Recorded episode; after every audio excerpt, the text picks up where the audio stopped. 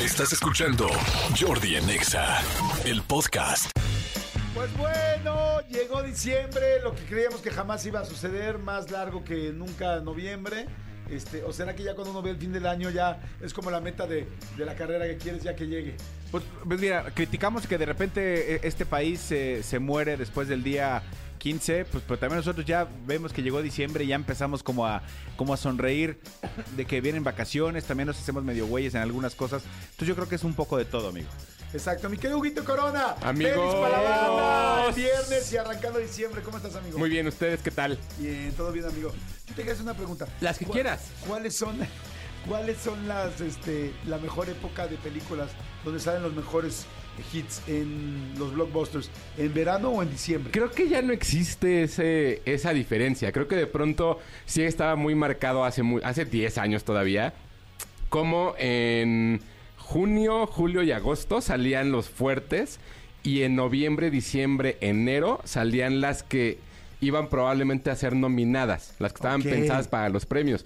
Pero creo que ya no existe eso, ¿eh? De pronto hay películas que se estrenan en marzo o abril que están pensadas para el siguiente año, para, para las nominaciones, se nos olvidan y de pronto vuelven a aparecer, tanto que sentimos que fue hace años que se estrenó. Porque incluso, incluso muchas veces yo creo que de repente es, vamos a estrenar tal fecha. No, porque viene otro blockbuster que nos va a hacer Sí. competencia. Vámonos un mes después o un mes antes o, O ahora, o vámonos. o ahora como por ejemplo cuando pasó lo de Taylor Swift, ¿no? Que, que anunciaron el, el- el concierto documental que salió. Sí. Y que hubo dos películas que se tuvieron que mover cuando ya habían anunciado un año antes cuando estrenaban.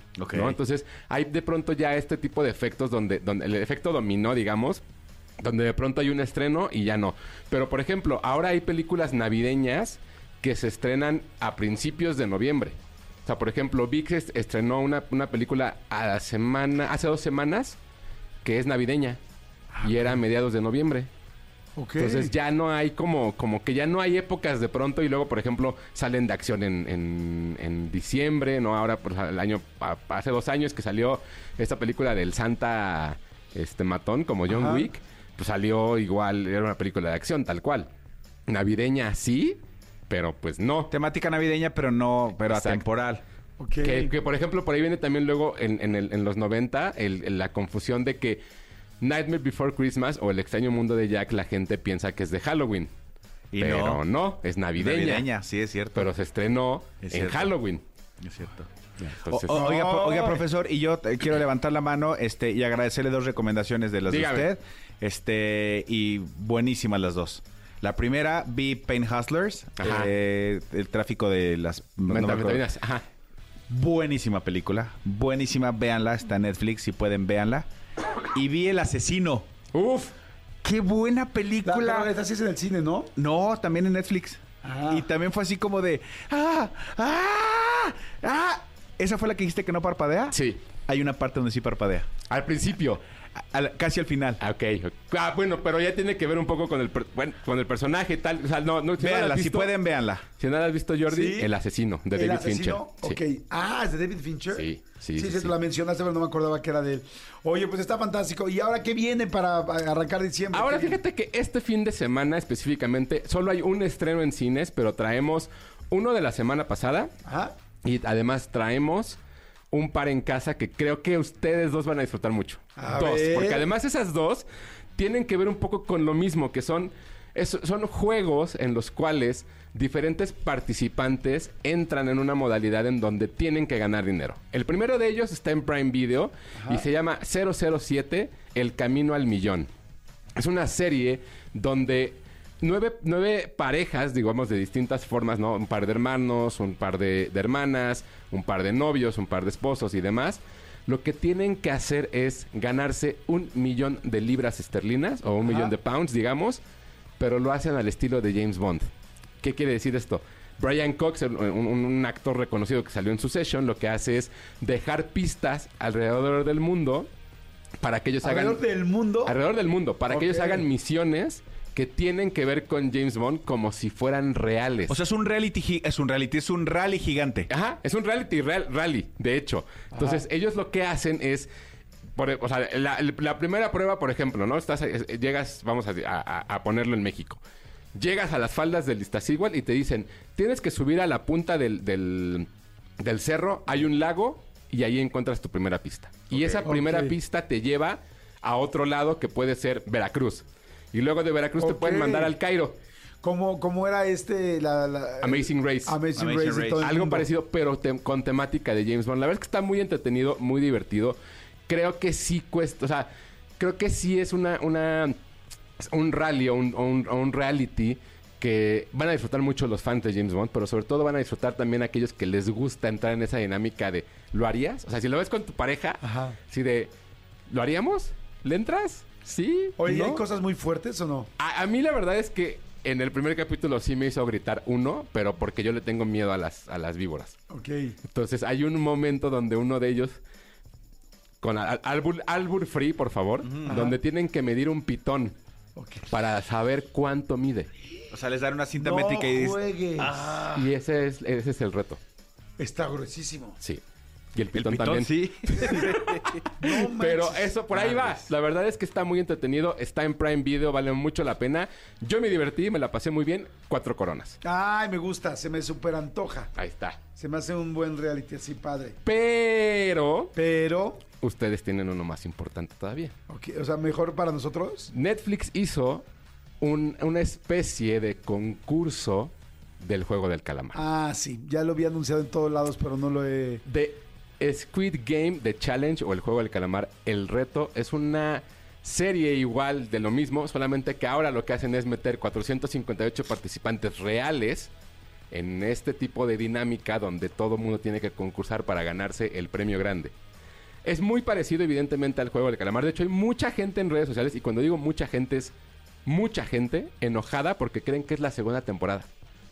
Y no. Y no, la segunda temporada sí la están filmando, La ¿no? están haciendo, todavía no se estrena, pero este es más bien es como el qué pasaría si. Ahora, Evidentemente aquí no matan gente. Si la gente no se muere. no, pero sí les disparan. O sea, sí, sí, hay- sí ves el momento en el que les revienta la bala, digamos. Eso está muy interesante en el primer juego.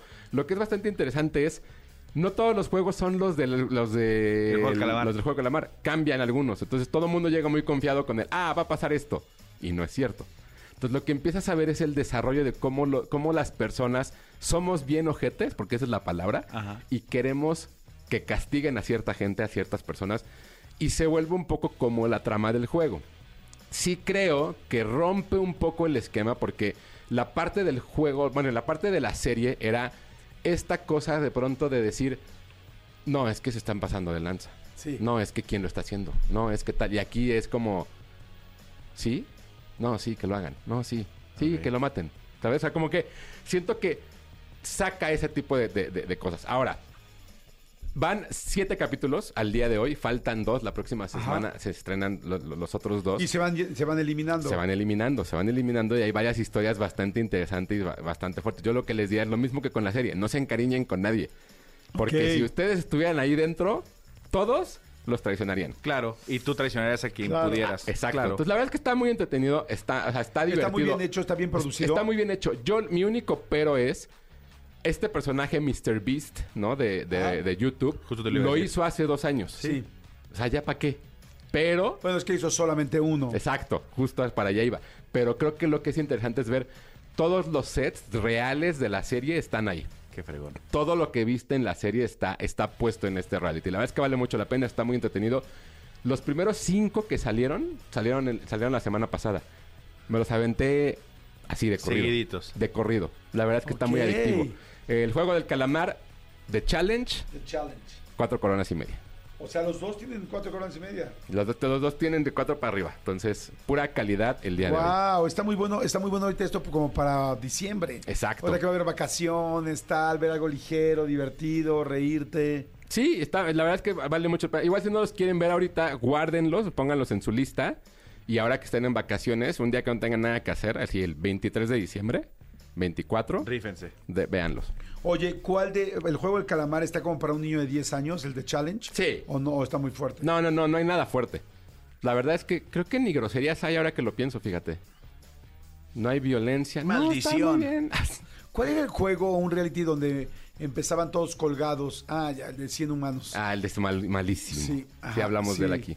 Sí, el de 100 Estaba mejor humanos. el juego de la oca. Sí, Sí, sí, de hecho era bastante bueno el juego de la El oca. juego de la oca era El de buenísimo. 100 humanos, la idea está interesante. Es un poco esto. Sí. Como para ver quién llega más fuerte entre 100 hombres y mujeres. Pero no tenía ritmo, ¿no? ¿Te acuerdas Sí, que duraban sí, no. como una hora diez, una cosa así, que no tiene... No, du- cada uno dura 50 minutos y tiene muy buen ritmo todo el tiempo. O sea, de pronto piensas que, que los primeros dos capítulos como que se acaban todos los juegos y dices, ¿y, y qué va a pasar? Y de pronto le dan la vuelta y meten nuevos, nuevos, nuevos juegos. Está, está muy divertido. Ah, yo creo que empiezo a verlo hoy. Dale. Ok, entonces el 007 El Camino al Millón, cuatro y medio en Amazon. El juego del calamar de Challenge en Netflix, cuatro y media también. Y la película, ¿no? Ahora Y vamos. tenemos una, bueno, tenemos dos. Un documental que está también en Netflix, que es la historia de Robbie Williams, este, este Mm. personaje que salió en Take That y que de pronto salió a la fama y que mucha gente no lo sabe, pero que Robbie Williams ha vivido toda su vida con, con, con un, con una de adicciones. con una no con adicciones pero que además ha sido diagnosticado con depresión entonces ha sido uno de esos pop stars que siempre ha hablado que siempre ha estado como muy atento a la parte de la, de la, de la salud mental y resulta que durante sus 30 años de carrera lo fueron grabando lo fueron grabando lo fueron grabando y entonces el, el director edita un documental digamos y se lo enseña y vamos viendo la reacción de él conforme vamos viendo también el documental. Evidentemente, quienes vivimos parte de los 90 y todos los 2000 y los que seguimos su carrera, sabemos un poco más de él, pero quien no, creo que va a ser bastante interesante ver cómo es que una superestrella del pop también tiene que lidiar con esas cosas y que de pronto nosotros como público lo vamos como haciendo menos. Creo que vale mucho la pena. Son cuatro capítulos, cada uno de una hora. Está muy entretenido. Es muy, muy como en, la, en el corte del de David Beckham, Ajá. pero hacia el lado de la música. Sí. ¿No? Entonces por ahí ayer, van a ver. ayer fui a una reunión y me dijeron de este, Sí, de este documental y me dijeron quería ir a abrazar a Robbie Williams. O sea, Sí. que eh, lo quería... Es Robbie Williams, ¿verdad? Robbie Williams. O sea, Sí. porque luego, luego mucha gente se confunde con el actor Robin. Es Robin. que es Robin con N, ¿no? Exacto. No, es Robbie. Este, no hay un documental de él. Sí, sí está en HBO. También. Porque también debe estar fantástico. Digo, Sí. digo duro y todo, porque pues, lamentablemente ya no está con nosotros. Pero bueno, entonces Robbie Williams en Netflix. También. Este, ¿Te va a dar ganas de irlo a abrazar? Este, No, a mí no, me cae tan bien. No pero, necesariamente. Pero, Pero sí, que sí. si fuera Brad Pitt, ¿no? O Noel Gallagher. O, o Noel Gallagher. Ahí sí, unos abracitos. Pero, Brad, Pitt o Noel. no, Brad Pitt. Pero bueno, Williams. Robbie, ¿está, eh? En eh, Netflix, tres coronas y media. Sí, también me la recomendaron mucho. Ahí está, para que lo vean. Y por último, eh, la película que estrenó en cines la semana, la semana pasada y que la próxima semana va a estar en Apple, en Apple TV Plus, es la nueva película de Ridley Scott que se llama Napoleón. Ah. Evidentemente, todo el mundo está hablando de ella por Joaquín Phoenix, por Vanessa Kirby, porque de pronto Ridley Scott se fue a pelear con la prensa en Francia diciéndoles que ellos no sabían nada de Napoleón, que, que- que se callaran que pues cómo le vas a decir eso a los franceses, pero bueno, básicamente la película habla de el ascenso y la caída de Napoleón durante toda esta parte de la Revolución Francesa y el momento en el cual él decide tomar la rienda del ejército francés y, a- y- y buscar lo mejor para su patria, conquistando la mitad de Europa y intentando conquistar la otra, la otra parte del mundo.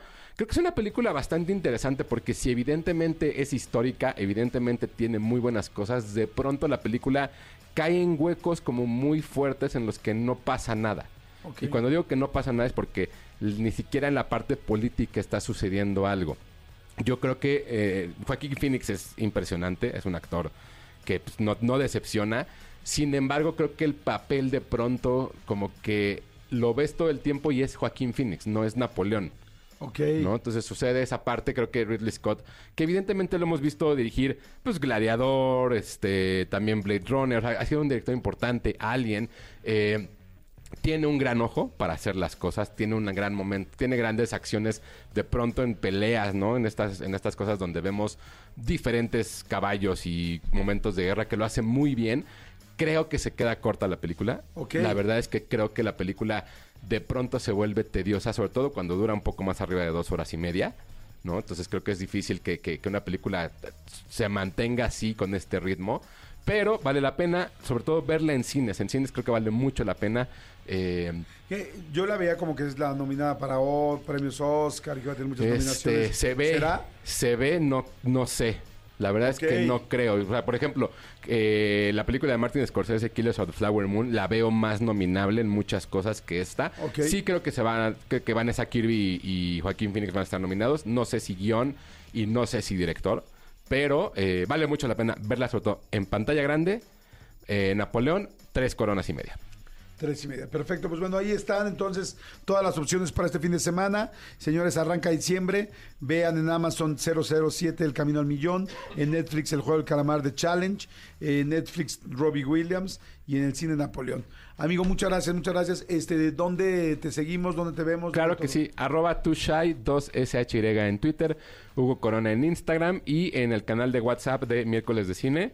Ahí subo las calificaciones y ya las explicamos acá. Eso, muy bonito. Escúchanos en vivo de lunes a viernes a las 10 de la mañana en Exa FM 104.9.